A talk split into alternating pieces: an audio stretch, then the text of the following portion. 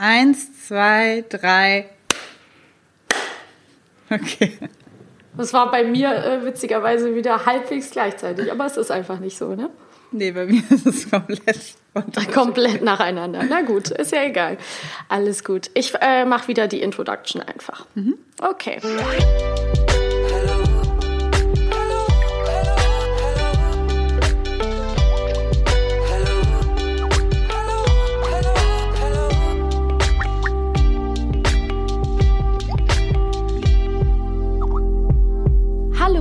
Herzlich willkommen zum Podcast Feuer und Brot, dem Podcast von Alice und Maxi, zwei Freundinnen, mittlerweile beide in Berlin, heute wieder verbunden über Skype. Ich begrüße dich, Alice. Hallo, schön dich zu sehen und zu hören. Hallo, Maxi. Sehr cool, dass wir wieder beisammen sind. Wie geht's? Mir geht's ganz gut. Es ist schön, dass äh, ich dich wenigstens auf dem Bildschirm sehen kann, denn wir sind natürlich nach wie vor vernünftig und halten uns an die Social Distancing Regeln. Ich würde auch sagen vernünftig, aber mittlerweile gibt es ja immer mehr Leute, die sagen, wir sind einfach verblendete Corona-Lemminge, die es nicht genau. gecheckt haben.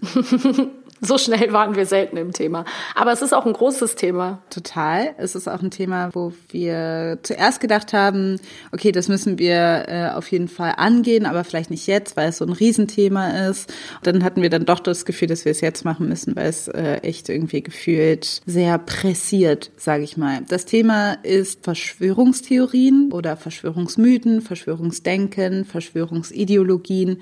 Es gibt unterschiedliche Wörter dafür und warum, das werden wir in diesem Podcast auch nochmal erklären. Mhm. Aber es ist wahrscheinlich mehr oder weniger allen auf unterschiedlichen Wegen begegnet, dass das, was am Anfang anscheinend so gut klappte, und zwar, dass alle sich an die Vorschriften der Regierung mehr oder weniger gehalten haben, dass das jetzt langsam auseinander zu brechen scheint und dass Stimmen immer lauter werden und eine immer größere Echokammer finden, die quasi sagen, hinter Corona steckt eigentlich eben eine große Verschwörung aus unterschiedlichen Gründen. Also ja. Da können wir jetzt, wir zählen die jetzt bald gleich mal alle auf, aber ähm, das ist alles eigentlich ein großer Plan ist, um irgendwas anderes durchzudrücken, auf jeden Fall nicht um uns vor allem Virus zu schützen, wo es noch kein Heilmittel gegen gibt. Genau, und Auslöser ist ja auch so ein bisschen, dass, ja, dass du und ich das irgendwie so über die letzten paar Wochen, man konnte das noch so ein bisschen so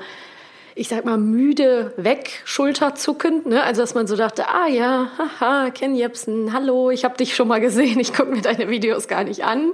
Oder, ah ja, Xavier Naidoo hat was gesagt. Und das äh, ist auch schon länger bekannt, dass das nicht gut ist, was der so von sich gibt. Aber jetzt hat es eben so einen Punkt erreicht, wo man gerade auf Instagram, auf Social Media und auch eben über WhatsApp, wo wir halt ein bisschen raus sind, aber es ist ja ganz klar, dass viel über WhatsApp, viele Videos geteilt werden, aber eben auch in unserer eigentlich denkt man irgendwie so, ja, aufgeklärt, äh, liberal, weltoffenen Bubble. Viele Leute diese Videos teilen, geschickt bekommen oder uns auch äh, Fragen von Freundinnen und Freunden erreichen, wo sie sagen, hey, wie kann ich denn da argumentieren oder hast du das schon gesehen? Was würdet ihr dazu sagen? Also es gibt auf jeden Fall großen Diskussionsbedarf und wir möchten eben mit dieser Folge einerseits das ein bisschen analysieren, Dinge erklären, aufzählen und halt vielleicht auch ein bisschen was an die Hand geben, ähm, was man machen kann. Richtig. Also Recap, was bisher geschah, was geht eigentlich? Also wir müssen ja so ein bisschen den Zustand, der uns bewegt hat, diese Folge aufzunehmen, ist, weil jetzt gerade gefühlt Folgendes passiert. Nicht nur gefühlt, sondern auch tatsächlich. Zum einen gibt es ja diese großen Hygienedemos, also mehr und mehr Menschen mhm. gehen auf die Straße, weil sie Angst haben davor, dass ihr Recht auf Versammlungsfreiheit und ihr Recht auf Meinungsfreiheit bedroht ist, dadurch, dass jetzt gerade durch die Ausgangsbeschränkungen diese Rechte eingeschränkt sind, weil man halt sich nicht zu nahe kommen soll und das geht bei Versammlungen nicht so gut. Und deshalb fürchten manche Menschen hier das Wiederaufkommen einer Diktatur. Und aus diesem Anlass heraus versammeln sich Menschen trotz des Virus und werden dann natürlich von der Polizei abgeführt und werden festgenommen. Und das wiederum reproduziert nochmal Bilder, die dieses Gefühl von ja, Staatsgewalt, die einfach eingreift und den Menschen die Rechte wegnimmt, nochmal verstärkt. Und das ist halt krass, dass auf diesen Demos einfach ganz viele Menschen zusammenkommen, die man vielleicht nicht auf den ersten Blick in eine Ecke gesteckt hätte.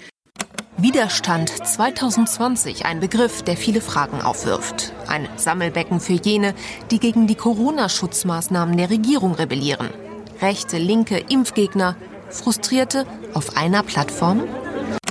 In den Medien liest man ja sehr viel von so rechte und linke Menschen, die zusammenkommen. Und es gibt solche Demos, wo halt dann Leute irgendwie Yoga gegen Corona machen oder irgendwelche Tanzen, Tänze machen, München. genau, im, am Stachus oder so und gleichzeitig aber auch Nazis oder rechte Menschen sich darunter mischen und man fragt sich, what's going on? Befreit euch von Massenmedien, Konsumkultur, Überwachungsstaat, GmbH, BRD. Befreit euch von diesem ganzen Abfall. Ja, ich muss direkt eingrätschen, weil natürlich stimmt es, was du am Anfang gesagt hast, Menschen demonstrieren, weil sie Angst haben, dass das Versammlungsrecht zu stark beschnitten ist, das Recht auf Demonstration. Ja, klar, die sind auch da, aber es sind eben auf jeden Fall nicht nur diese Menschen und das möchte ich nochmal so stark äh, darstellen, weil es einfach schon jetzt ganz klar ist, dass diese Demonstrationen gekapert werden möchten und dass zum Beispiel gerade auch die AfD, äh, dieses Anti-Corona-Diktatur das hat ja Höcke auch schon ganz oft in Reden gesagt, ne, dass dieses Land wieder eine Demokratie werden soll, bla bla bla, dass die das halt für sich kapern möchten. Und die haben jetzt auch schon ganz viele Anti-Corona- bzw. Hygienedemos irgendwie angemeldet in verschiedenen Städten. Der ähm, Journalist Olaf Sundermeier hat zum Beispiel auch in einem Interview zu dieser Hygienedemo gesagt, er war jetzt auf vielen dieser Hygienedemos vor Ort, dass es halt ganz ähm, krass ist, dass zum Beispiel wirklich vor der Volksbühne, dass sich da einfach ein illustres illustres Potpourri aus verurteilten Antisemiten, die Landtagsabgeordneten der AfD aus Potsdam, aus Berlin, dass die da alle vor Ort sind und eben einfach auch Hooligans, die versuchen, diese Demos komplett für sich zu kapern. Und viele von euch werden ja vielleicht auch diese Aufnahmen gesehen haben, dass zum Beispiel der vegane Koch Attila Hildmann, der in den letzten zwei Wochen in einer Telegram-Gruppe sich zu einem absolut rechten Verschwörungstheoretiker nochmal radikalisiert hat oder zumindest das da jetzt sehr vokal kundgetan hat, dass der dort vor Ort war und dass der zum Beispiel wirklich in dieser sehr, sehr starken Telegram-Gruppe, ich weiß nicht, wie viele Leute ihm da folgen, aber ich kenne Leute, die dieser Gruppe beigetreten sind und da mitlesen, dass der dort dazu aufgerufen hat, dorthin zu gehen und diese Demos zu kapern. Und man muss auch sagen, das hast du ja eben auch schon angesprochen, dass dort Leute verhaftet werden und Leute äh, abgeführt werden, aber eben auch nicht alle. Ne? Also bis jetzt war das kein großer Gewaltexzess, sondern diese Menschen sind dort, die demonstrieren dort, die stehen dort zusammen und ähm, man hat den Eindruck, dass die Veranstalter, zumindest dieser Hygienedemo vor der Volksbühne in Berlin, sich nicht abgrenzen möchten von diesen Leuten, die an dieser Demo teilnehmen hm. und keine klare äh, Abgrenzung zu Rechtsextremisten oder rechten Nazis und Hooligans, die dorthin kommen, äh, vornehmen möchten. Anselm Lenz unter anderem, der ist ja einer dieser Veranstalter der äh, Demos und der ist freier Dramaturg und ähm, war ehemals bei der Taz. Und was ganz interessant ist, ist, dass die quasi diese Veranstaltung anmelden, also er und dieser Vorstand, weil sie dort angeblich halt ihre Zeitung, ihr Magazin verteilen wollen. Das heißt demokratischer Widerstand. Und damit ist es quasi auch nicht wirklich eine Demo, sondern die dürfen halt ihr Magazin da verteilen. Und auf die Frage hin, weil es ja jetzt auch zweimal schon Angriffe auf die Presse gegeben hat, zweimal, glaube ich, auf Teams der. Einmal ZDF, einmal ARD. Einmal hat es auch wirklich Verletzte gegeben, die ins Krankenhaus mussten. Jetzt beim zweiten Mal ist das Gott sei Dank ausgeblieben. Und da hat Anselm Lenz, auch als er darauf angesprochen wurde, in einer selbstorganisierten, ganz schrägen Pressekonferenz, das kann man sich alles online angucken auf dem RBB, ähm, hat er auch jeglichen Kommentar ver, wie sagt man, verneint. Verweigert? Verweigert, genau. Sie meinen beispielsweise die Sache mit der TV-Heute-Show. Ähm, das sind Leute, die gehören nicht zu uns und es steht zur Disposition, ob das V-Leute des Staates sind, die angeheuert werden Und dann wurde diese Pressekonferenz auch aufgelöst. Also es ist alles sehr dubios und höchst gefährlich. Definitiv. Diese zwei Darstellungen ist auch gut, dass du das nochmal so jetzt nochmal ganz klar eingeordnet hast, weil ich wollte mich quasi so anschleichen in der Hinsicht, dass das ist das, was halt oft gesagt wird. Hier die mhm. Versammlungsfreiheit ist in Gefahr, unsere Grundgesetz, da wird drin rumgefuscht und auf einmal findet man sich dann wieder auf eben Demonstrationen, die schon längst, sag ich mal, unterwandert, teilweise auch organisiert, befeuert und gecovert sind von rechten Menschen. Und man sieht dann so, wenn man ein paar Reportagen oder Eindrücke von diesen Demos sieht, wo es dann heißt, ja, okay, da müssen halt rechts und links mal zusammenkommen, wenn wir für diese eine Sache einstehen und Leute, die irgendwie das so ein bisschen als Kumbaya-Moment feiern, wenn ne, mhm. rechts und links sich ähm, die Hand geben können und so weiter. Wo eine Sache gemeinsam ist, warum nicht? Macht links oder rechts so, keine, keine Unterschied. Da, da, muss man einfach mal an einem Strang ziehen und immer diese genau. Spaltung. Also hier haben wir unterschiedliche Probleme. Wir haben einfach schon mal ein Problem mit der Sprache, dass es hier die ganze Zeit von rechts und links geredet wird, ne? Und dass man irgendwie ja. merkt, okay, das sind spätestens jetzt wird klar, dass diese Kategorien sehr angreifbar sind und nicht zureichend greifen können, was sich hier gerade bildet, so. Ja. Und es ist ja auch zum Beispiel ein Mensch, der auch komplett davon profitiert, ist zum Beispiel Ken Jebsen, auch ein ehemaliger RBB-Journalist. Der hat früher bei Fritz eine Radiosendung gehabt und ist mittlerweile YouTuber. Und er ist damals rausgeflogen aufgrund von antisemitischen Äußerungen. Er soll in einem äh, Leserbrief den Holocaust geleugnet haben muss auch zugeben, dass ich jetzt nicht mir viel aus eigenem, aus Schutz meiner Nerven mir nicht so Schutz. viel äh, Ken Jebsen Content gegeben habe, aber auch auf jeden Fall äh, einige Verschwörungstheorien verbreitet und auch gerade Verschwörungstheorien verbreitet. Ob Sie Urlaub machen können, auch mit dem Auto in Österreich, ja oder nein, das bestimmen nicht Sie, die diese Regierung gewählt haben. Das bestimmen nicht Sie, die diese Regierung finanzieren mit ihren Steuern. Nein, das bestimmt aktuell Bill und Melinda Gates. Da ähm, gehen wir gleich auch noch mal auf jeden Fall drauf ein. Ich möchte diesen kleinen ähm, Exkurs äh, kurz machen, weil ähm, vielleicht ist es auch ganz spannend für manche. Da kann man ein bisschen auf den auf den Spuren unterwegs sein, wenn man da Bock drauf hat. Ich bin ja manchmal so, dass ich im Internet von Hölzchen auf Stöckchen komme, wie so viele andere Menschen auch. Ich bin das erste Mal mit ähm, Ken Jebsen in Berührung gekommen, weil er damals den ähm, Prozess gegen die Antilopengang verloren hat. Mhm. Ähm, in dem Song Beate Zschäpe hört You Too sagt äh, Kulter von der Antilopengang nämlich ähm, quasi das äh, Ken Jebsen Antisemit ist, mhm. so äh, verkürzt. Und ähm, auch wenn ich äh, Disclaimer an der Stelle mit Tobi und Daniel von der Antilopengang selber auch äh, privatflüchtig bekannt bin, kenne ich Kolja so gar nicht gut. Ähm, der ist tatsächlich auch schon öfter mit, im besten Fall sagt man islamkritischen, im schlechtesten Fall sagt man doch sehr islamfeindlichen Äußerungen aufgefallen. Deswegen will ich ihn jetzt hier gar nicht super unkritisiert zitieren.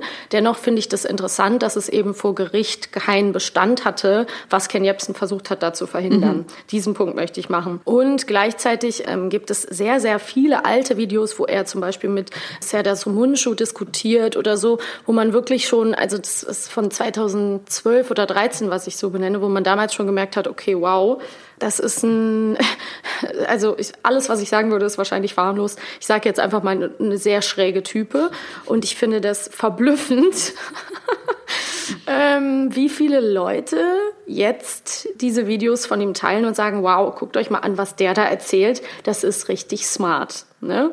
Und ähm, ja, da möchtest du rein. Nee, es gibt einfach, ich bin, das Ding ist ja auch, auf der einen Seite sehe ich den Wert oder die Wichtigkeit, wenn man über Verschwörungsdenken und so weiter redet, sachlich zu bleiben. Und gleichzeitig werde ich natürlich auch, regt es mich unglaublich auf und mich regt auch Ken Jebsen total auf weil das, was ich halt auch so, also es geht jetzt vor allen Dingen um ein Video, was ich zum Beispiel auf Instagram in, äh, in einer Story gesehen habe, bei, von einer Person, die, der ich folge, die normalerweise auch alles andere als politisch ist. Und da hat er sich auch quasi neu vorgestellt. Also es war tatsächlich so angelegt, dass er Leute ansprechen möchte, die ähm, bisher noch nicht bekannt sind mit ihm. Und er stellt sich vor mit, hi, ich bin äh, Journalist, ich bin seriöser Journalist, ich habe schon einen Presseausweis und keine Ahnung und vielleicht sagt er auch, dass er, also so, er legitimiert sich, indem er sagt, dass er quasi ähm, dass er auch mal beim RBB gearbeitet hat oder keine Ahnung was. Also das ist so Teil seiner Legitimation und gleichzeitig ja. versucht er genau diese Institution zu delegitimieren. Und das alleine ja. finde ich schon so nervig, aber egal. Ja, weil er ist da halt rausgeflogen und gleichzeitig möchte er, er möchte ja auch gerne, das sagt er ja in vielen Videos, dass er eigentlich gerne mal die Presse durchleuchten und aussortieren möchte. Ich würde die Presse durchleuchten, wenn die GZ-Medien das tun, was sie eben tun, dass sie uns die Gebühren abziehen und eine einseitige Berichterstattung machen, indem sie immer nur äh, die Meinung derer äh, präsentieren, die von Gates finanziert werden, dann machen sie ihren Job nicht. Den müssen sie aber machen, weil sie werden dafür bezahlt. Das ist ihr Job. Und dann müssen sie nachweisen, dass sie das gemacht haben. Und wenn sie das nicht gemacht haben, so wie der Spiegel und die Welt und die Taz und so, dann würde ich die Chefredakteure einfach sagen, hey, ihr könnt mit der Verantwortung Presseausweis auch nicht umgehen. Auch ihr macht es nicht. Macht was anderes. Werdet Gabelstaplerfahrer oder geht in einem Krankenhaus wischen. Das ist mir egal. Aber an einer solchen Position habt ihr nichts mehr zu suchen. Das ist das, was ich machen würde schützt die Demokratie und so, aber durchleuchtet die Presse und schmeißt alle raus, die irgendwie mal was Gegenteiliges behaupten. Das ist so, das sind nämlich so geile Dinge, die er, die, die Ken Jebsen durch, dadurch, dass er einfach labert, super gut äh, in einem Video unterbringen kann.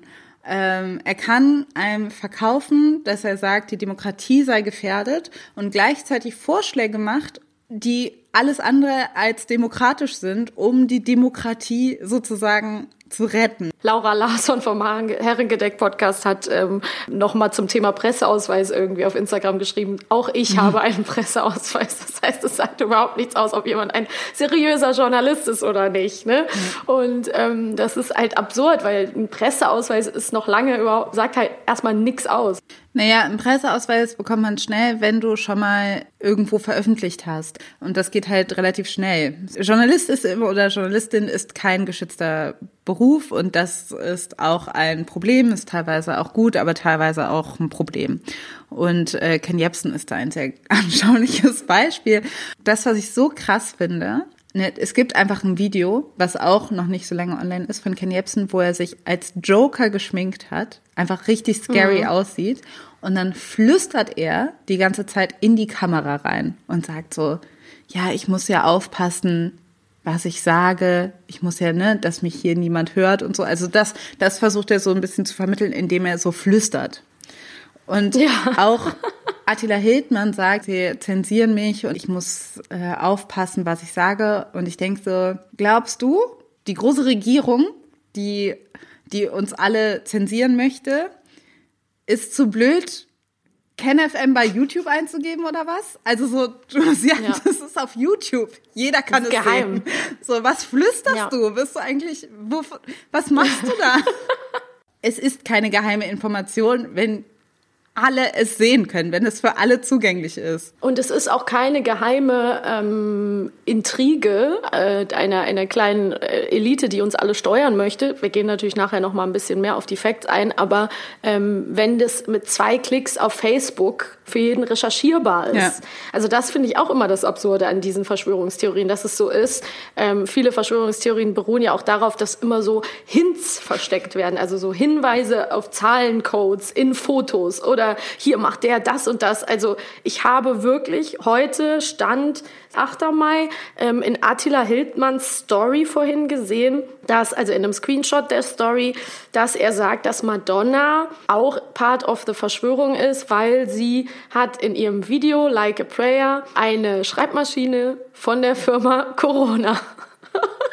Und einem, es tut mir leid, es ist ja alles gar nicht mehr, es ist ja nicht witzig, aber es ist doch so absurd, weil man doch sagen muss, und was bringt es dann? Also warum sollte denn eine Person, die eine, also es gibt gar keine Erklärung dafür, für diese ganzen Hinweise aus der Vergangenheit, damit Leute das dann finden. Also sollten wir eine Regierung haben, die irgendwas geheim halten möchte, finden wir das nicht im Internet. Wir finden es einfach nicht. Mhm. Es ist nicht da. Außer jemand liegt es mit Absicht und auch dann. Whistleblower? Genau, dann sind das Whistleblower. Und auch das erfolgt meist mit der Hilfe von JournalistInnen. Und auch das wird oft ja. veröffentlicht von der viel verschriebenen Mainstream-Presse, ja? Dass du, dass diese Leute überhaupt laut ne, Diktatur schreien können und dafür nicht bestraft werden, ist ein Beweis dafür, dass wir nicht in einer Diktatur leben. Das ist einfach so, das ist das Absurde daran. Das ist nämlich die, der Irrtum, dass zum Beispiel ähm, Ken Jebsen auch selber äh, immer sagt, Verschwörungstheoretiker sind eigentlich nur investigative Journalisten. Also das hat er in dem Video, in dem Interview mit Thilo Jung 2013 zum Beispiel gesagt. Und das Problem ist aber auch, dass in diesen Videos ja immer die Fakten und die Quellen fehlen. Es werden halt immer bestimmte Dinge einfach aus dem Zusammenhang gerissen, um das eigene Narrativ zu füttern. Und wir gehen natürlich nachher noch mal so ein bisschen drauf ein, was, was Verschwörungstheorien eigentlich sind.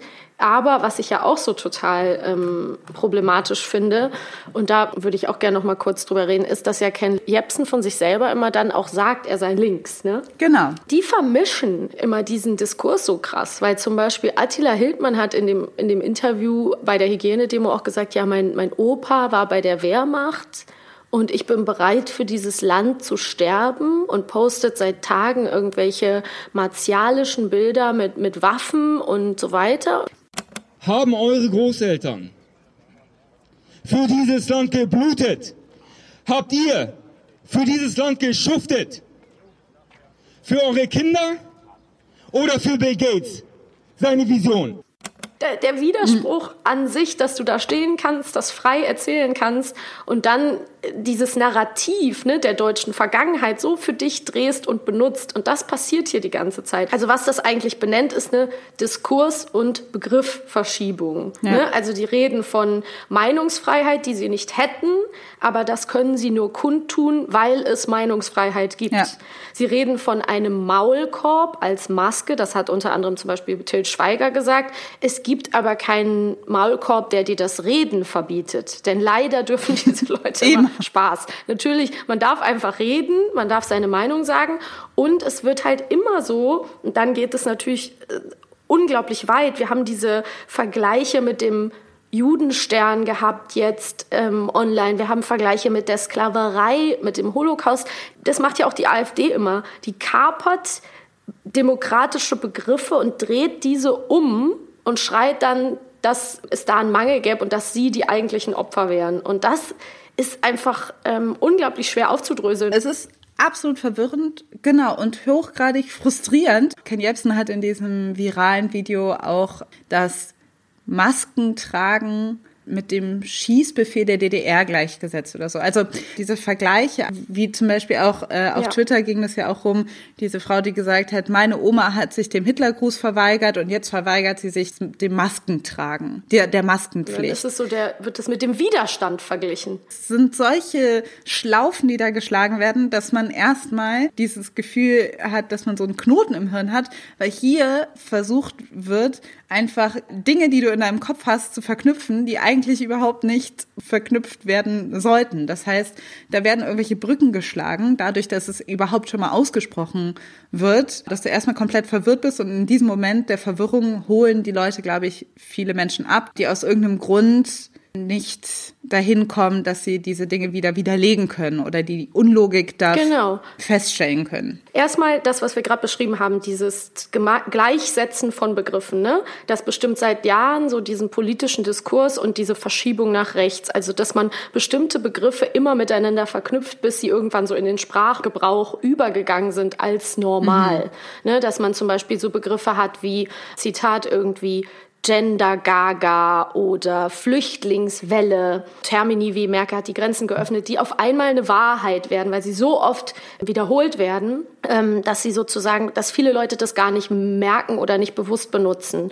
Wenn ihr mitbekommt, dass zum Beispiel InfluencerInnen diese äh, Videos teilen und im Nachhinein sagen, hey, das ist gar nicht meine Meinung, ich höre mir beide Seiten an, ich bin neutral, ich, man kann ja beide Seiten mhm. sich anhören, ich bin irgendwo in der Mitte. Und das ist ein Riesenproblem. Und ich möchte da nochmal hinweisen, wir haben, du hast mir eine ganz tolle Podcast-Folge von Zündfunkgenerator empfohlen, mhm. Mythos links und rechts. Da geht es um die Hufeisentheorie und die Extremismusdefinition. Hufeisentheorie bedeutet eigentlich die permanente Gleichsetzung von Rechtsextremismus und Linksextremismus nach dem Motto, die Bedrohung sei auf beiden Seiten gleich schlimm.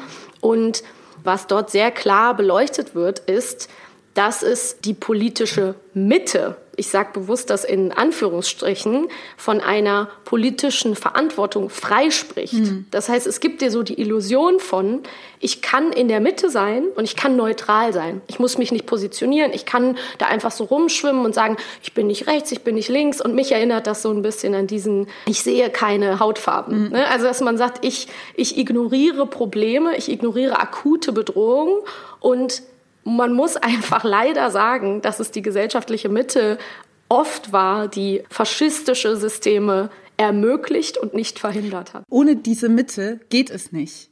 Es ja, ist genau. immer Daher kommt das sehr gute treffende Wort auch Steigbügelhalter, dieses Freisprechen von einer, einer politischen Mitte, dieser Irrtum von, man könnte sich irgendwo neutral einordnen, während von rechts Menschen die Existenz abgesprochen wird. Das ist unglaublich problematisch, weil man kann in diesen Zeiten eigentlich nicht unpolitisch sein, wenn man sich in einem antifaschistischen Konsens treffen möchte. Und das finde ich immer dieses Krasse, dass man so sagt, also das passiert ja permanent in den Medien, Antifa gleich böse und bla bla bla. Und wenn man sich einfach diesen Begriff mal überlegt, Antifaschismus ist es prinzipiell einfach etwas, wofür die Menschen, ähm, ja, die in einer äh, demokratischen Welt leben möchten, in einer progressiven Gesellschaft, das sollte eigentlich klar sein. Ne? So. Dieses Grundgesetz ist antifaschistisch sozusagen, weil ja. es geschrieben ja. worden ist, weil man Faschismus verhindern möchte. Also genau. das ist ja. das ist der Grund, why we are here today mit diesen Systemen, die implementiert worden sind. Links und rechts, das ist ohnehin heutzutage nicht mehr so leicht zu sagen, welcher Mensch, äh, welcher prototypisch links und welcher prototypisch rechts ist, wenn man sich das jetzt mal ganz genau anguckt. Also man, wenn man so rauszoomt, dann sieht man natürlich, die einen möchten quasi Systeme beibehalten, die in irgendeiner Form eine starke Hierarchisierung fördern und die anderen möchten diese Hierarchisierung abschaffen. Das wäre jetzt so meine Unterscheidung. Aber auch da gibt es dann natürlich auch, wenn man sich dann mal so anschaut, dann ist es halt irgendwie schwierig so ähm, zu sortieren, weil diese Felder immer kleiner werden. Es gibt Leute, die rassistisch sind, die sich für vermeintlich für LGBTQ-Rechte einsetzen. Es gibt Menschen, die ähm, sich absolut gegen Antisemitismus einsetzen und islamfeindlich sind. Es gibt Leute, die das kapitalistische System total verteidigen und gleichzeitig aber ähm, versuchen, antirassistische Arbeit zu machen. Also man kann halt nicht sagen, alle Leute haben alle das Gleiche im Kopf, wenn sie sich da so einordnen. Wenn man jetzt wirklich per se eine Extremismusdefinition findet und sagt, weil wenn dann immer gesagt wird, da sind Links, Linksextremisten und Rechtsextremisten und die treffen sich da, dann ist es halt so ein bisschen die Frage, ähm, Extremismus definiert als ähm, Bewegung oder als, als Mindset sozusagen, als Gesinnung, die äh, die demokratische Ordnung, also die Verfassung abschaffen möchte, die sozusagen gegen Gewaltenteilung ist und gegen Pluralismus. Und das klingt ja erstmal zunächst plausibel. Das heißt, man könnte sagen, ja, okay, wir haben dann Rechtsextremismus und äh, Linksextremismus und die stimmen in manchen Sachen überein, ähm, wenn sie anti-Staat sind und so weiter. Das ignoriert aber natürlich einfach wahnsinnig viele Probleme, dass man auch sagen kann, genau, ähm, es gibt rechte Netzwerke in Polizei und Bundeswehr, es gibt mhm. Unterwanderungen, ähm, der Verfassungsschutz wurde lang von Hans-Georg Maaßen äh, geleitet, der ähm, einfach stramm rechts ist. Also da, diese Sachen kann man natürlich alle nicht außer Acht lassen, wenn man diese Einteilung macht. Und aus historischen Gründen auch, dass es einfach ein rechtsextremes Regime gab, aber kein linksextremes hier in Deutschland. Genau, der äh, Mythos von Entnazifizierung sozusagen. Heute ist der 8. Mai, ja. Und äh, das passt sehr gut. Aber deswegen ist es gut, dass wir da so ein bisschen drüber gesprochen haben. Und das fließt ja auch alles so ineinander, weil man ja zum Beispiel auch oft gehört hat, ähm, also ich habe das schon öfter äh, in Interviews gesehen, dass zum Beispiel rechte Menschen dann auch sagen, ja, aber die Wagenknecht, die finde ich gut, weil diese spricht noch Wahrheiten aus, weil eben Sarah Wagenknecht eine, ähm, ja, sehr, sich auch sehr sozusagen systemkritisch oft zu, zu Wort meldet und ähm, die dadurch manche Positionen abdeckt. Genau. Und es ist ein Irrtum zu meinen, dass äh, Linke immer gleich antirassistisch sind, sozusagen. Überhaupt genau, nicht. weil eine Sarah Wagenknecht sagt viele Dinge, die ich teile und sagt aber auch, ja. Ja, das mit den Geflüchteten, das geht so nicht. Und das ist so, wir können nicht alle aufnehmen. Da sind wir irgendwie schon wieder schnell bei Callout und Canceling Culture, dass man so äh, schnell, dass da ja auch mal so mitgespielt wird, dieses so, ja, auf einmal wird man in die rechte Ecke geschoben und so weiter. ähm, aber das liegt aber auch daran, das hast du ja eigentlich so gut mit dieser Erklärung, dass diese Mitte eben kein neutraler, kein Freio ist, kein. Genau, Freio finde ich auch so. Hier kann ich chillen. Weil es einfach bestimmte Dinge gibt und das muss man auch sehen, die halt nicht verhandelbar sein sollten. Deshalb ist zum Beispiel auch so ein Artikel wie oder äh, soll man es lassen, wo debattiert wird, soll man Menschen auf dem Mittelmeer retten oder nicht, dass das eigentlich nicht debattierbar sein sollte. Also dass das einfach, äh, dass wir nicht über Menschenleben debattieren sollten. Oh, wir haben schon so viel irgendwie auf diesen, auf den Diskussionstisch gekippt. Aber ich würde gerne noch mal ein bisschen zurückgehen. Oder ich möchte noch mal zurückgehen zu den Basics und noch mal ein bisschen erklären oder wir sollten noch mal darüber reden, was eigentlich genau so basically was der Unterschied ist zu solchen kritischen Denken oder kritischen Diskursen und was aber eine Verschwörungstheorie ausmacht, oder? Das haben wir, glaube ich, noch nicht so richtig benannt. Eine Verschwörungstheorie ist die Erzählung, dass eine Geschichte oder eine Tatsache, so wie die Pandemie oder ein Umstand, das offizielle Narrativ, die ähm, offizielle Ursachenbeschreibung und Ist-Beschreibung gelogen ist und ein Vorwand ist, um eine Verschwörung zu vertuschen, dass da eigentlich was ganz anderes hintersteckt und dass eigentlich eine entweder eine kleine Personengruppe oder auch nur eine Person ihre Interessen durchsetzen möchte, indem sie uns täuscht und wir die Mehrheit, die Masse es nicht checken und so quasi verarscht werden. Ähm, ja. Das können, ne? also man hat da unterschiedliche Leute, die das sein können. Es können halt bei sehr ähm, extremen Verschwörungsideologien Illuminaten sein oder die Freimaurer. Bei antisemitischen Dingen ist es oft Juden und Jüdinnen, die Rothschilds oder so weiter. Zionisten. Äh, Zionisten ne? Also so, es ist halt so diese eine Macht, die eigentlich was vorhat. Und zwar äh, mhm. mehr oder weniger ähm, globale Herrschaft über alle. Und das passiert halt oft, indem so einfach eben solche Verbindungen gemacht werden, wie wir ja schon mal, wie wir ja schon erwähnt haben. Also, dass so Fragen gestellt werden, die aber eigentlich total suggestiv sind und eigentlich so, wo man sich fragt, mhm. äh, hä, wie kommt das auf einmal? Ne? Also so dieses so, sind die Masken der neue Judenstern? So ist Hillary Clinton Anführerin eines pädophilen Rings.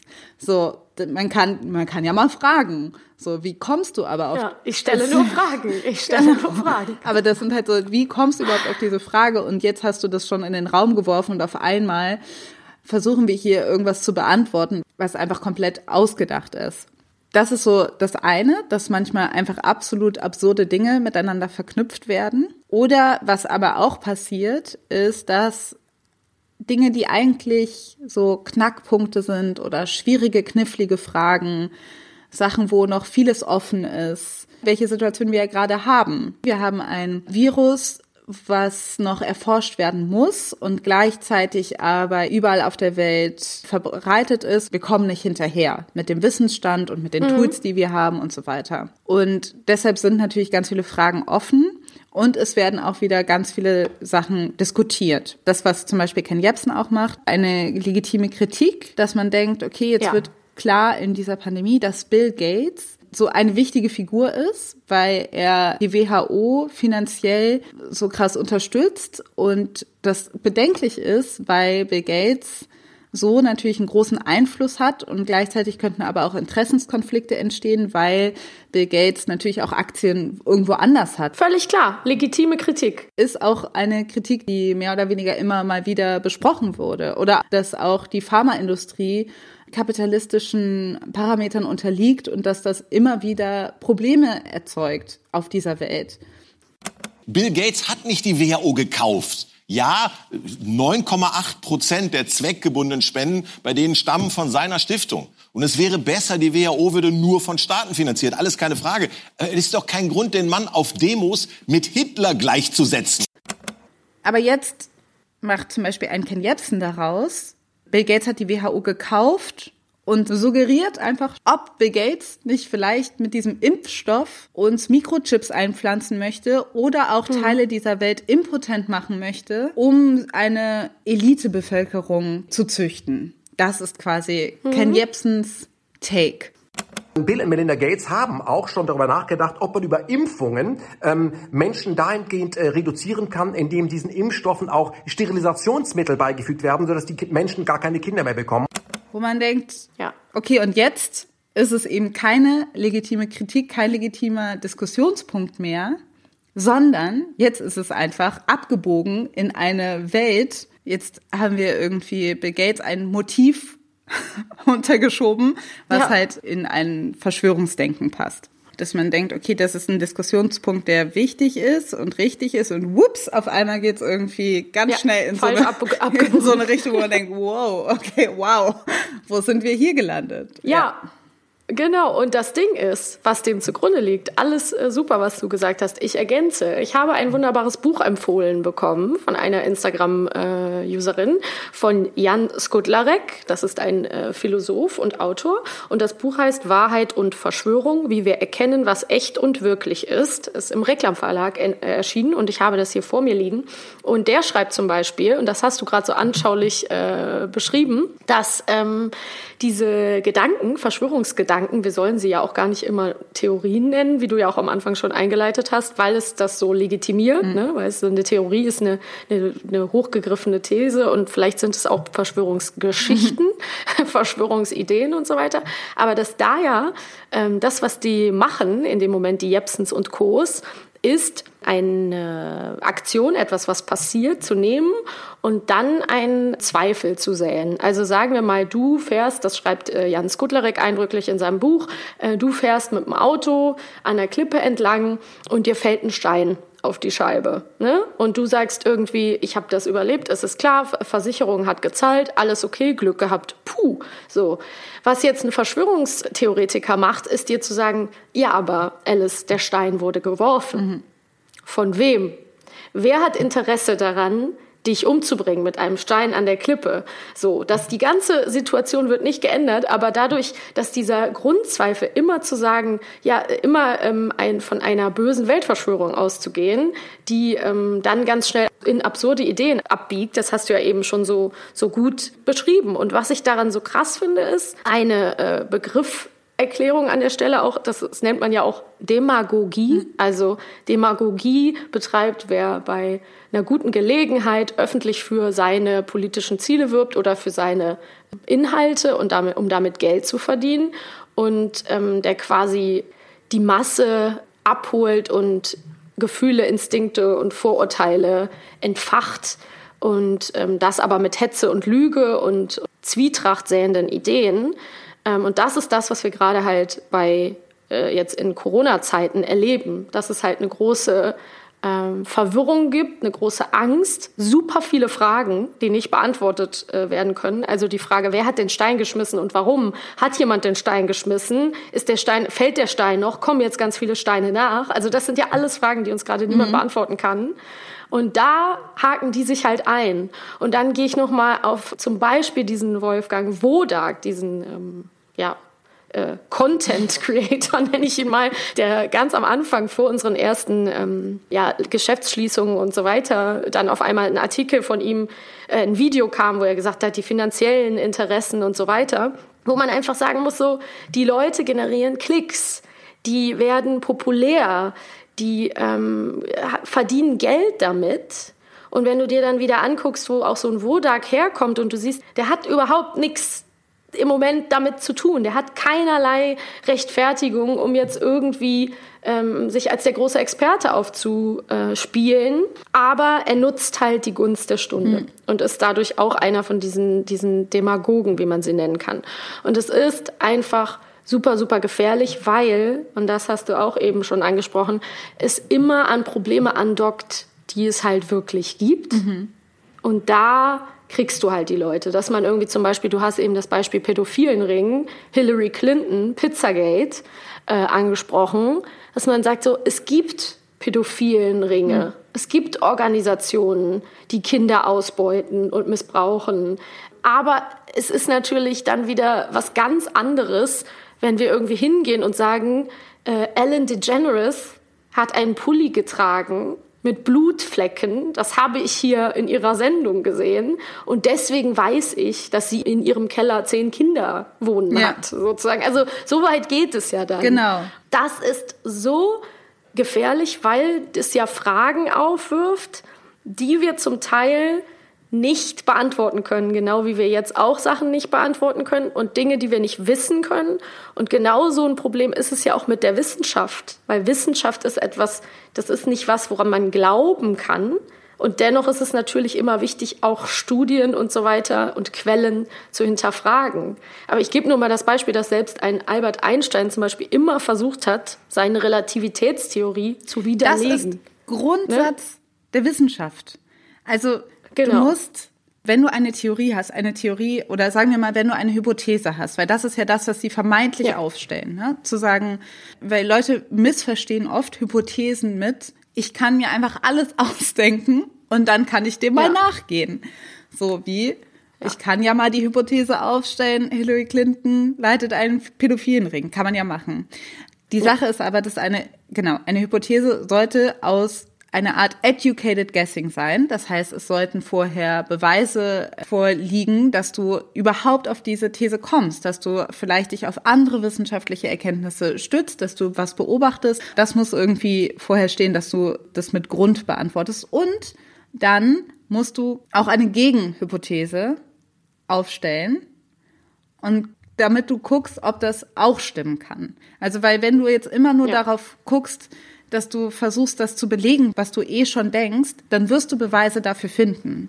Dann wirst du, ich glaube, ja. ähm, ich habe gerade auch noch mal ein Video von äh, Mighty Nguyen Kim geschaut, die quasi einmal sagt, wenn du quasi nur Belege suchst dafür, dass es den Weihnachtsmann gibt, dann wirst du sie finden. Aber du musst natürlich ja, ja, auch aufstellen, die Hypothese aufstellen, dass es den Weihnachtsmann nicht gibt, um zu gucken, was wahrscheinlicher ist. Und das ist halt das, genau. was VerschwörungstheoretikerInnen nicht machen. Sie machen halt, sie stellen diese Hypothesen auf und versuchen nur Belege dafür zu finden, die diese These füttert und gucken nicht äh, danach, was diese Hypothese vielleicht angreifen könnte. Das blenden sie komplett aus. Und was wir ja dann auch zum Beispiel haben, ist, dass wenn man dann sich mal anguckt, wem diese äh, Hypothese, wie wir sie jetzt nennen, dann nützt, welches Narrativ sie verfolgt, dann kommen wir eben ganz schnell in ganz tiefe Sümpfe. Wir haben schon Antisemitismus äh, angesprochen.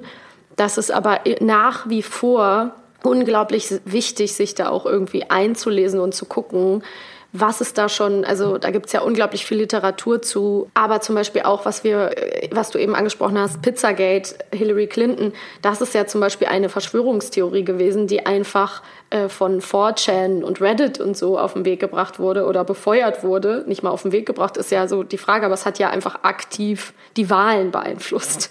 Ne? Und das zum Beispiel, wenn du 4chan dir dann anguckst, das ist ein super rassistischer queerfeindlicher, frauenfeindlicher, sexistischer Blog, ein, ein so, ne? Dass man gucken muss, so wer profitiert jetzt aktiv davon und was, was passiert. Sozusagen. Definitiv. Diese Dynamik, das wird ja oft so dieses Narrativ, das sind irgendwelche gelangweilten Jungs, die dann halt ein bisschen Quatsch reden im Internet und sich irgendwas Blödes ausdenken. Das wird auf einmal führt dazu, dass auf einmal jemand in einer Pizzeria steht mit einer Waffe in der Hand und sagt, sie möchten jetzt diesen pädophilen Ring auflösen. 28-year-old Edgar Welch was arrested in Washington Sunday afternoon outside Comet Ping Pong, a popular family pizza parlor. DC police say Welch fired at least one round into the restaurant floor with an AR-15 rifle like this one on his Facebook page. No one was injured. Police say Welch drove all the way from North Carolina to self investigate Pizzagate, a fictitious online conspiracy theory. Also das führt zu einer aktiven Bedrohung. Es führt dazu, dass Leute sich radikalisieren. Es ist eben nicht harmlos und es ist eben nicht etwas, was man mal, wo man sagen sollte, ach so, ja, lass die mal spielen, es ist einfach alles so abwegig und man sich schulterzuckend sagen kann, scheiß drauf. Es gab jetzt auch von der Hygienedemo, gibt es diese Aufnahmen von einer Frau, die äh, QAnon-Anhängerin ist und dann so einen ähm, Fantasieausweis rausholt, weil die Bundesrepublik gibt's ja gar nicht und so weiter. Und ähm, da sind wir aber wirklich ganz schnell dabei, dass Leute vielleicht das angucken und sagen, ha, ha, ha, so eine Spinnerin, die ist ja einfach nur verrückt, in Anführungsstrichen. Und du hast aber ja gerade schon ganz richtig gesagt, es ist unglaublich gefährlich. Leute radikalisieren sich aktiv ähm, mit diesen Theorien. Aber ich habe nämlich jetzt auch im Rahmen der Vorbereitung nochmal gefunden, das schreibt die Analyse und Kritik, äh, Zeitung für linke Debatte und Praxis, dass äh, sowohl der äh, Attentäter von Halle, der Attentäter von Hanau und Zelle? Ja, genau, Zelle, dass die alle QAnon-Anhänger waren und man bei denen allen diese Verschwörungstheorien und Material dazu auf ihren Rechnern gefunden haben und dass zum Beispiel ähm, dieses Streamen ins Internet, also wie das auch der White Supremacy-Attentäter in Neuseeland, in Christchurch gemacht hat und sich dann in diesem Video an andere QAnon-Anhänger zu richten. Das haben die zum Beispiel alle gemeinsam. Das ist glaub, kaum zu glauben, weil man das wirklich, also als ich das gelesen habe, bin ich aus allen Wolken gefallen, aber das zum Beispiel ja, der Täter von Halle äh, in seinem Video gesagt hat, Hi, my name is Anon and I think the Holocaust never happened. Also es ist so hm. komplett, ja, offensichtlich, wie gefährlich diese Theorien sind und wie um wenig Ecken wir gehen müssen, um bei diesen Basic-Verschwörungstheorien, die wir so, die uns so begegnen auf YouTube und hier und da, da müssen wir eigentlich nur zwei, dreimal um die rechte Ecke gehen und dann sind wir ganz tief drin. So. Ja. Und das geht halt schneller, als man denkt, weil auch YouTube, ich weiß nicht, wie es jetzt gerade ist, aber dahinter stecken ja auch so ein bisschen, wie kommen die Leute überhaupt dahin, weil nicht alle wählen ja zuerst 4chan an oder Reddit, also so, da ist ja eine sehr spezifische Gruppe, die da schon sehr tief drin ist, die so eine Einstiegssache ist eben oft YouTube, da wo sich halt eben ne, die ganzen Wodangs und Jepsens auch aufhalten. Und die Sache ist halt, dass du eben auch bei YouTube, das ist vielleicht uns allen auch schon mal passiert, ne? Du hast dann vielleicht dieses automatische Autoplay-Ding mhm. an und du hast irgendwas laufen und auf einmal guckst du wieder auf deinen Bildschirm und du denkst so, was sehe ich hier gerade? Wo bin ich hier gerade gelandet? Ja. Und auf einmal erklärt dir jemand, warum Beyoncé ein Dämon ist ja. oder so und du bist so, okay, wow, also wie ist das passiert? Ja. Ähm, die Sache ist, dass YouTube größtes Ziel ist, dass du so lang wie möglich auf der Plattform bleibst und die Watchtime total wichtig ist. Das heißt, sie belohnen quasi Videos, die Leute lange dranhalten, lange auf der Plattform halten. Und das hat zu Anfangs zumindest total dazu beigetragen, dass Leute in diese Rabbit Holes gefallen sind und solche Bubbles sich gegründet haben. Beispiel das Problem mit Bill Gates. Ja. So und du klickst es an und dann wird da diskutiert, dass eben Bill Gates einfach so viel Geld hat und dass das ein Problem ist und dass der Einfluss ziemlich groß ist und du denkst so okay und dann steht da aber so Bill Gates und die Impfstofflüge, keine Ahnung was. Und dann geht das immer weiter. Bill Gates hat ja, Menschen umgebracht und also so, du kriegst immer weiter Sachen vorgeschlagen, die dich immer tiefer da reinziehen. Wenn du das aber nicht weißt und dich nicht vorher damit auseinandergesetzt hast, dass es diese sag ich mal, Forces gibt, äh, bist du super schnell drin ja. und kannst nicht unterscheiden, dass das Video, mit dem du angefangen hast, was ganz anderes ist als mit dem Video, was du, äh, mit dem du irgendwie am Ende des Abends aufgehört hast, äh, dass das irgendwie nicht vergleichbar ist. Und das ist halt so ein bisschen das Problem. Und ich als Journalistin bin ja auch komplett, auch, habe das auch gemerkt.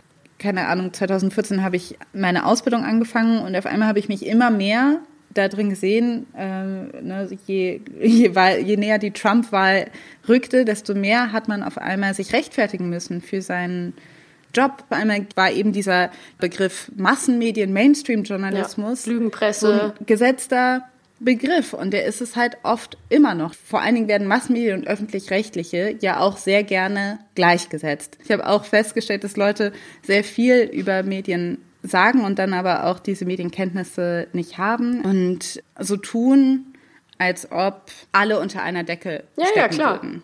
Das macht mich so wahnsinnig. Ja, es ist halt auch super kompliziert und das Schlimme ist ja auch, dass einem das ja auch in super vielen so Serien und, und Filmen wird einem das ja auch immer vermittelt, ne?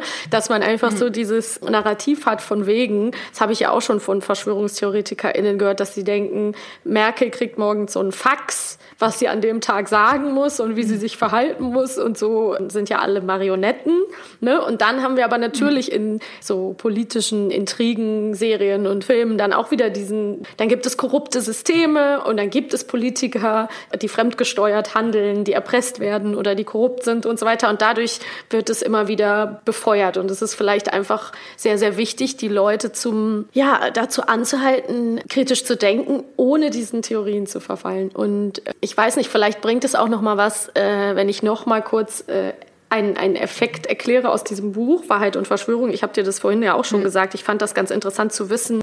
Je mehr wir selber uns gerade in einer Situation befinden, wo wir uns machtlos fühlen und wo wir das Gefühl haben, nicht die Entscheidungsmacht zu haben, komplett, desto mehr ähm, sind wir empfänglich für solche Ideen und kommen dieser Richtung nah. Und das haben wir ja vorhin auch schon so ein bisschen angesprochen. Aber es ist vielleicht gut, das nochmal wirklich zu verstehen. Ähm, was ja Verschwörungstheorien oder Verschwörungsmythen machen, ist ähm, eben eine Antwort zu geben, da wo keine Antwort ist, da wo eben noch ein Fragezeichen ist. Damit kann man nicht leben, das kann man nicht aushalten und deshalb mm, platziert man da in irgendeiner Form irgendwas hin, dass man sagt, aha, das ist eigentlich so und so, ich habe es erkannt. Das nervt mich zum Beispiel auch als Journalistin komplett, dass so viele Leute denken, wir wüssten total viel. In der, zum Beispiel, als ich bei der Tagesschau gearbeitet habe, denkst du wirklich, wir wissen, wie es eigentlich läuft und dann denken wir uns aber aus, was wir sagen werden in der Sendung. Also, mhm. dass man einfach so komplett überschätzt wird in seinen Fähigkeiten, dass man, als ob man so einen Überblick hat und dann so eine alternative Wahrheit erfindet, einfach just for fun. Ja. Und für wen? Manchmal ist es einfach so, nobody knows what the hell is going on. Ja. Und das ist halt das. Ja. Also so, man, man sagt so, wir wissen, wir sagen, was wir wissen. Und manchmal ist es halt leider nicht viel und dann arbeitet man halt dran. Mhm. Aber es gibt halt manchmal so Momente, wo man sagt, okay, hier haben wir noch keine Beweise und das ist oft so. Ja. Und dass man halt dann aber so tut, als ob man, als ob irgendeine Person, sei es Bill Gates oder sei es die Angela Merkel oder die Regierung oder keine Ahnung was oder der Mainstream-Journalismus, eigentlich schon längst die Wahrheit kapiert hätten, die Wahrheit, aber es einfach nicht der Öffentlichkeit zugänglich machen, ist eine komplette Überschätzung einzelner Individuen, würde ich mal sagen. Voll. Ich finde nämlich auch, ich finde, das ergibt komplett Sinn, dieses Gefühl von, dass natürlich ein Bedürfnis von Kontrolle, wenn man das, wenn das besonders stark wird, ähm, Leute schneller Verschwörungsdenken ähm, übernehmen. Mhm. Dann könnte man natürlich jetzt auch irgendwie Theorien, Hypothesen aufstellen, warum das vielleicht Männer so stark trifft. Vielleicht, weil sie auch schneller das Gefühl haben, Kontrolle übernehmen zu müssen oder so. Keine Ahnung, ich weiß es nicht. Äh, ist vielleicht auch Thema für einen anderen Podcast. es gibt Medientheorie, die das benennt, dieses Third-Person-Effekt. Was benennt das? Das gibt es schon seit den 80ern, dass man das Gefühl hat, man selber sei weniger beeinflusst von den Medien als die anderen. Mhm. Also, dass man die Person ist, die den Durchblick hat, während alle anderen nichts checken. Das ist so grob, kann man so diesen Third-Person-Effekt dass Leute irgendwie denken, man selber eben hätte den Magic-Zugang zu, äh, weiß ich nicht, zu youtube.com und hat diesen, ja. diesen, dieses magische Video gesehen, was sonst kein Mensch ja. sehen kann. Ja. so. Und deshalb, ähm, ja, das ist so eine Sache. Aber was man ja auch sagen muss, mich hat das in eine leichte Verwirrung, Identitätsverwirrung gestoßen, dass ich auf einmal eben in diesen beschriebenen Smalltalk-Gesprächen diejenige sein musste, die so die Regierung oder die, die, ja. die Massenmedien oder so verteidigt. Ja, ja, so. absurd, ne? Da, weil ich irgendwie dachte so, ich, äh, ich, also ich habe echt einiges auszusetzen, aber auf einmal heißt es so, ja, ja, du bist so ein, eben so ein Lemming, so ein, du bist so hörig und so weiter. Wir, wir sind jetzt die Systemlemminge. genau, wo man denkt so, weil ich jetzt eine Maske aufsetze, bin ich regierungshörig, what? Dann auf einmal wird dieser Graben aufgemacht, du bist entweder das oder du bist das. Und alle Leute, die sagen, ja, ich finde jetzt, dass das demokratische System so wie es jetzt gerade läuft, nicht das Schlechteste ist, ja. ist auf einmal so regierungshörig oder so. Oder wo man sagt so, ja, ich finde, freier Journalismus ist schon hier irgendwie gegeben, heißt dann so, ja, du hast keine Ahnung, du bist ja. komplett verblendet oder so. Voll. Und äh, da sind wir ja auch wieder bei, also Stichwort Diskursverschiebung, das ist ja auch das Ding, dass ich mich immer frage, so was wollen die Leute denn und auf was einigen wir uns? Ne? Weil wir haben jetzt viel schon genannt, aber ein wichtiger Punkt ist ja auch dieses so, wir leben in einer Gesellschaft, zusammen mit anderen Menschen. Und wir haben nicht die, alle die gleichen Voraussetzungen. Das heißt, diese ganze, ähm, wir müssen jetzt miteinander solidarisch sein und aufeinander achten und vorsichtig sein. Und das gilt ja auch noch weiterhin, ähm, weil wir die Schwächeren in der Gesellschaft, die äh, alten Menschen, die vorerkrankten Menschen und so weiter schützen wollen. Das heißt, wir einigen uns in einem gesellschaftlichen System. Und da denke ich so ein bisschen an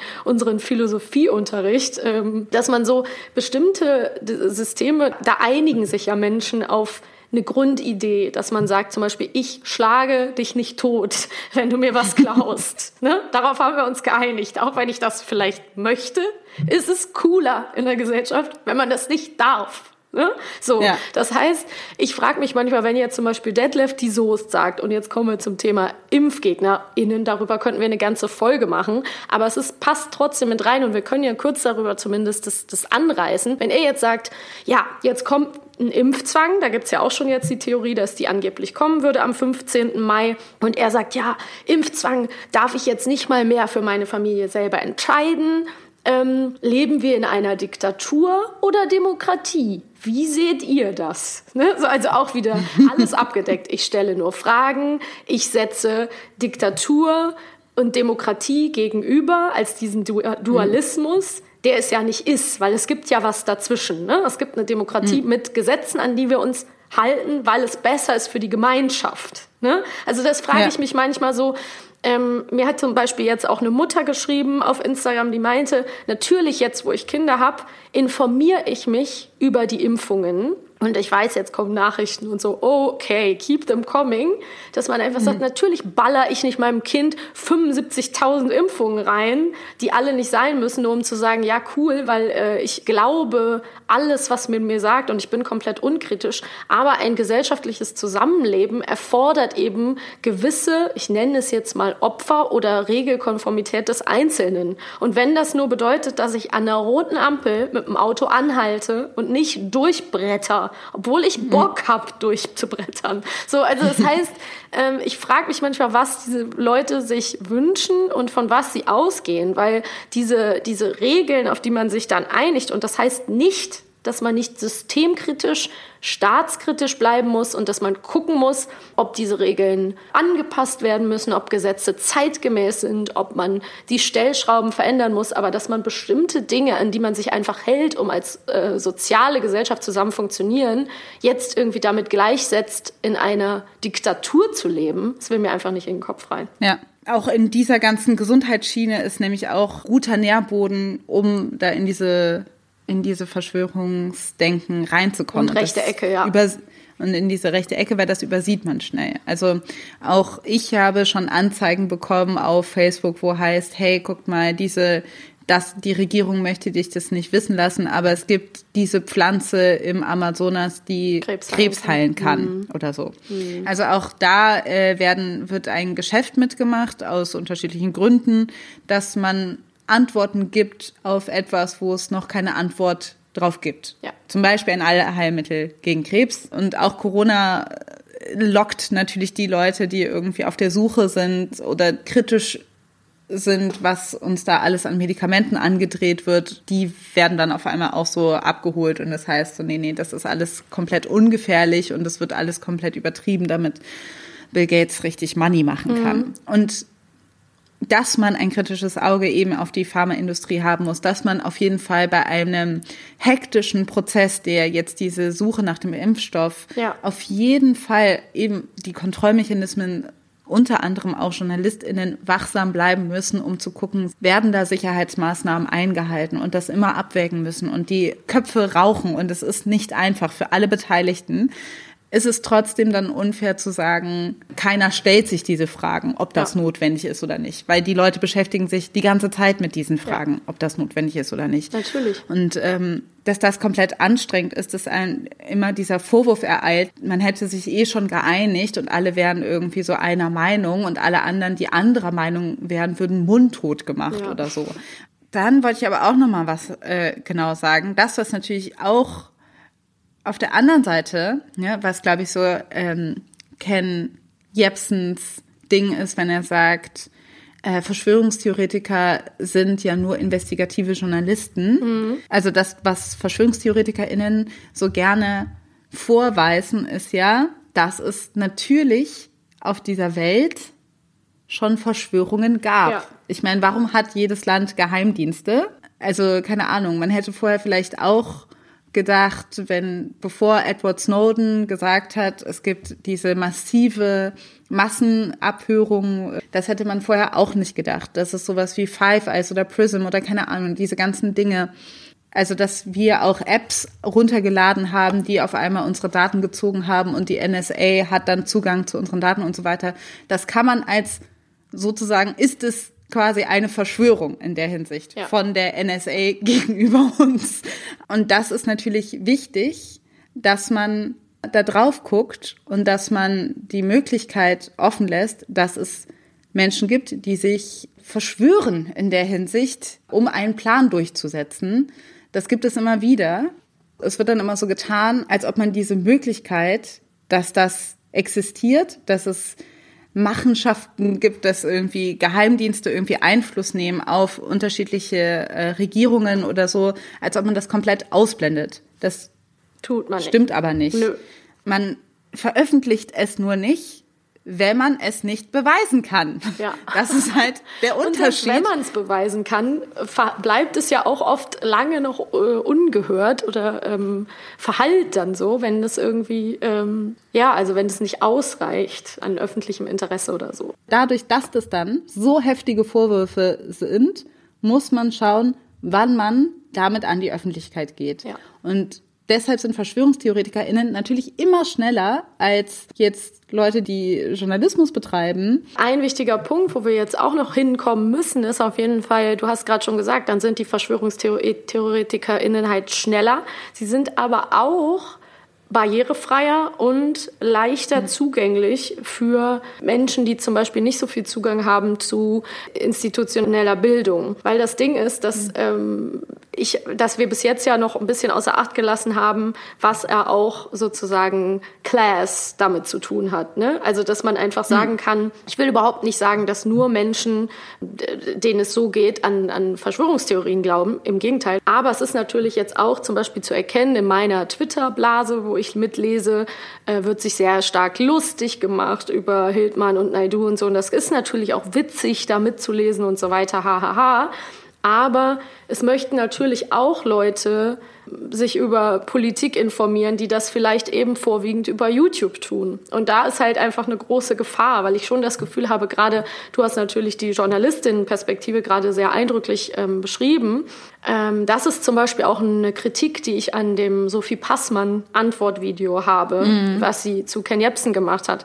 Mich hat direkt was an dem Video gestört und dann habe ich ein bisschen überlegt und das war halt wirklich dieses, dieses etwas elitäre Klassendenken, was aus diesem Video sprach, obwohl sie viele sehr gute Sachen gesagt hat und es auch sehr eloquent gemacht hat. Es wurde zu Recht viel geteilt, aber es ist so ein bisschen dieses Hahaha, du bist doch ein Koch und du bist ein Tanzlehrer und ihr habt ja gar nichts mit intellektueller Arbeit zu tun. Deswegen solltet ihr mal die Klappe halten. Also so nach dem Motto, lasst das mal die denkende Elite machen und ihr könnt da unten euer, eure Brötchen backen und äh, wir informieren euch schon, wenn es soweit ist. Und dann ist halt die Frage, wer liest Artikel? Wer liest lange Reportagen hinter der Paywall? Wer guckt in die Mediatheken und wer hört jetzt den Podcast von Zündfunk Generator? Das heißt, es sind viele Menschen in meinem Bekanntenkreis, die sagen, hey, aus meiner Familie glauben das ganz, ganz viele Menschen. Und da muss man auch fragen, so, woran liegt das und wie kriegt man wissenschaftliche Informationen und wichtige Fakten zugänglich und zuverlässig an die Leute, ohne ja. in diese Polemik reinzurutschen. Genau, wer wird auch so adressiert? Ich meine, auch da ist es ja auch so, dass man versucht, mehr und mehr, ähm, sage ich mal, Qualitätsjournalismus auch auf sozialen Plattformen auszuspielen und so weiter. Ähm, aber was auf jeden Fall auch noch dazu kommt, würde ich auch sagen, dass man das auch aus unterschiedlichen Perspektiven schauen muss, weil ich bin auch überhaupt gar kein Fan davon, Leute, die, die da diesen Weg irgendwie in diese Verschwörungstheorie gehen, sofort so abzutun mhm. von so, ahaha, wie blöd seid ihr denn? Auch wenn ich verstehen kann, wie frustrierend das ist, wenn ich Ken Jebsen sehe, dann ja. denke ich auch so, wie, wie kannst du nur? Das will ich auch mhm. sagen. Ich denke, wie kannst du sowas nur glauben? Ich verstehe diese emotionale Reaktion, aber ähm, man muss ja auch sagen, zum Beispiel habe ich letztens Weg mich auch von Sammy Deluxe mhm. nochmal gehört, auch aus irgendeinem YouTube whatever, wie ich da drauf gekommen bin. Und dann habe ich es gehört und dann dachte ich so, ach, das ist ja interessant, weil heute würden das einfach auch, früher ging das als so voll der, ich habe den Song total gefühlt und dann fand es auch alles total richtig. Und heute denke ich so, heute würden es, es ist würden es VerschwörungstheoretikerInnen genauso auch ja. lieben, diesen Song. Ja, klar. Weil da auch so bestimmte generelle Probleme einfach natürlich so, ich meine, es ist ein Song, so, werden da so einfach mal so alle in einen Topf geworfen. Alle in einen Topf geworfen und so weiter. Und aber da es äußert sich halt eben so eine generelle Wut ähm, und eine generelle Systemkritik, genau, weil einfach das noch so als kritisches Denken eine, eine kritische Grundhaltung galt. Und man muss ja aber auch sagen, da ist ja auch ein bisschen das Problem, dass ich nämlich auch finde, man müsste auch dieses Ding mit Race zum ja. Beispiel auch, zum Beispiel jetzt aus einer schwarzen Perspektive, ist es ja was anderes, wenn du eine Geschichte, wenn es quasi in, in der Geschichte schon stattgefunden mhm. hat, dass eine kleine Gruppe fast die ganze Welt eingenommen und vorhatte, dich zum Untertan zu machen, wenn das alles schon stattgefunden hat. Und wenn diese rassistischen Systeme bis heute noch in unseren Institutionen vorherrschen. Also wenn man eben ja, Rassismus genau. bei der Polizei, beim Verfassungsschutz und so weiter und wie die NSU-Morde, wenn ja. die so unzureichend äh, aufgeklärt werden, wenn die Akten nicht äh, freigegeben werden, dann ist es natürlich auch, schreit es quasi nach einer Verschwörungstheorie, weil du das Gefühl hast, die Institutionen gesagt. Ja. Die wird nicht alles gesagt und hier haben sich Institutionen, offizielle Institutionen gegen die Opfer verschworen, ja. indem sie gesagt haben, sie schützen hier ähm, bestimmte Menschen aus Gründen, die man nicht nachvollziehen kann, außer dass man halt, also so, deshalb denke ich, ja. ja, da kann man, da bleiben diese, diese klaffenden Lücken in den Leben der Leute, die halt diskriminiert werden. Ja, das begegnet denen halt öfter, dass da einfach ein Misstrauen ist gegenüber einem offiziellen Narrativ oder Institutionen und so weiter. Und Völlig das klar. auch zu Recht. Total, also es ist super einleuchtend, ne? wenn du ein paar Mal vom System oder so enttäuscht wurdest oder immer wieder das Gefühl hast, wir werden unfair behandelt, dann ist es ja klar, dass du nach Antworten suchst ne? und nach anderen Quellen. Ähm, wir haben ziemlich, äh, einen ziemlich guten Überblick gemacht. Ich finde, wir könnten gerade in der Folge jetzt noch mal ein paar Sachen am Ende empfehlen? Also wir haben ja schon Buch und Podcast empfohlen. Ich fand super, du hast ja auch noch gesagt, ähm, den Podcast äh, Rabbit Hole, ne? Von der New York Times. Ah ja, von der New York Times, weil da einfach so gut nochmal nachvollzogen wird, wie sich so jemand radikalisieren kann. Mhm. Und ähm, ich möchte an der Stelle auch nochmal empfehlen, ähm, das habe ich auf Instagram von der ähm, Katrin, Way of Cut, die hat eine ganz tolle Story gemacht ähm, zum Thema Verschwörungstheorien und die hat ähm, unter anderem die Seite www.stopantisemitismus.de empfohlen, wo man tatsächlich so ähm, antisemitische Thesen und Aussagen und Behauptungen ähm, raussuchen kann und da die passende Entgegnung auch direkt findet. Also man kann anklicken, was steckt dahinter, was, wo kommt es her und was kann ich dazu sagen, was kann ich machen. Ähm, das finde ich sehr gut, äh, www.stoppantisemitismus.de, weil es ist schon wichtig, sich im Zuge dieser ja doch sehr populären, viel geklickten Videos darüber natürlich auch immer weiter zu informieren. Genauso möchte ich aber auch den Helpdesk von den neuen Medienmachern empfehlen. Das ist so eine Art äh, auch Schnellhilfe bei Hassrede und Hate Speech, wo man ja auch immer ganz schnell landet, wenn Leute irgendwelche ja, Ismen reproduzieren. Ähm, und ich möchte auch noch mal verweisen, obwohl die Folge natürlich nicht, also die war ja nicht eine unserer Lieblingsfolgen. Wir haben dazu noch mal eine Nachklappe gemacht, weil da zwei, drei Fehlerchen dran waren. Aber diese Esoterik-Spiritualitätsfolge auch noch mal in Betracht zu ziehen, vielleicht noch mal reinhören, weil ich schon ganz gut finde, ähm, sich auch klar zu machen, warum man in dieser ja, esoterischen Richtung auch ganz schnell falsch abbiegen kann. Wir müssen auch ein bisschen damit leben, dass wir bestimmte Dinge noch nicht wissen. Gerade in dieser ja. Pandemie müssen wir einfach, wird es immer wieder klar, dass man Geduld haben muss, dass wir halt eben nicht alles instant erfunden haben, dass wir nicht alles instantly entwickelt oder verstanden haben, dass diese Dinge Zeit brauchen und dass wir damit, dass wir es aushalten müssen, dass wir eben nicht alles kontrollieren können und dass wir nicht alles wissen. Und was ich auch noch ergänzen möchte zu deiner, ähm, deinem guten Punkt gerade, schaut euch an, genau, wo möchtet ihr hin? Schaut aber auch euch an, wo möchtet ihr denn Kompromisse machen? Weil Hass und Hetze sind keine Meinung. Das heißt, wenn ihr hm. Informationen von jemandem teilt, der auf der, auf der anderen Seite ähm, die Rechte von LGBTIQ-Menschen nicht achten möchte und diesen äh, ihr, ihr hm. Existenzrecht absprechen möchte oder ähm, andere Ismen, Ableismus reproduziert oder so, dann macht da natürlich keinen Kompromiss, weil es gibt halt Dinge, die sind keine Meinung. Es ist keine Meinung genau. zu sagen, ähm, ja, äh, äh, also Menschen im Mittelmeer Mittelmeer können wir ja absaufen lassen. Das ist keine genau. Meinung. So. Ne, es gibt immer wieder einen Weg. Ihr könnt immer umkehren, auch wenn ihr das Gefühl habt, ihr seid verschrien und verhasst. Wenn ihr einmal eben diesen VerschwörungstheoretikerInnen auf den Leim gegangen seid und dann ähm, und euch das mal äh, angeschaut habt und so weiter, kommt einfach zurück. Yes. Lasst es, kommt zurück zu uns. In der Hinsicht bleibt nicht aus Trotz einfach in der vermeintlichen rechten Ecke stehen. So, wenn es Bullshit ist, Just leave. Please. Ich habe auch geglaubt, dass die Delfine wieder in Venedig wären. Also ich so, so schnell kann das gehen. Ja, ich habe das geglaubt und das ist, äh, dann muss man es zurücknehmen und sagen, Scheiße, Mann, warum habe ich das geglaubt? Also es ist, jeder Mensch kann Fehler machen und auch äh, Falschmeldungen aufsetzen und aufsitzen. Umso wichtiger ist es, ähm, dann zu checken, zu gucken und man kann alles Mögliche diskutieren und kritisieren, aber eben unter bestimmten Bedingungen, die es zu beachten gilt. Und wir hoffen, wir konnten euch da mit dieser Folge ein bisschen was auf den Weg geben. Yes. Okay, Maxi. Das war sehr schön. Ich danke dir. Mach's gut. Bis zum nächsten Mal. Bis zum nächsten Mal. Ciao. Das war die neue Folge Feuer und Brot. Erreichen könnt ihr uns unter feuerundbrot.gmail.com, auf Facebook, Twitter oder Instagram. Wenn ihr uns unterstützen wollt, könnt ihr das mit einer monatlichen Spende auf Steady oder Patreon. Wir hoffen, ihr seid auch beim nächsten Mal wieder mit dabei und bis bald. Tschüss. Tschüss.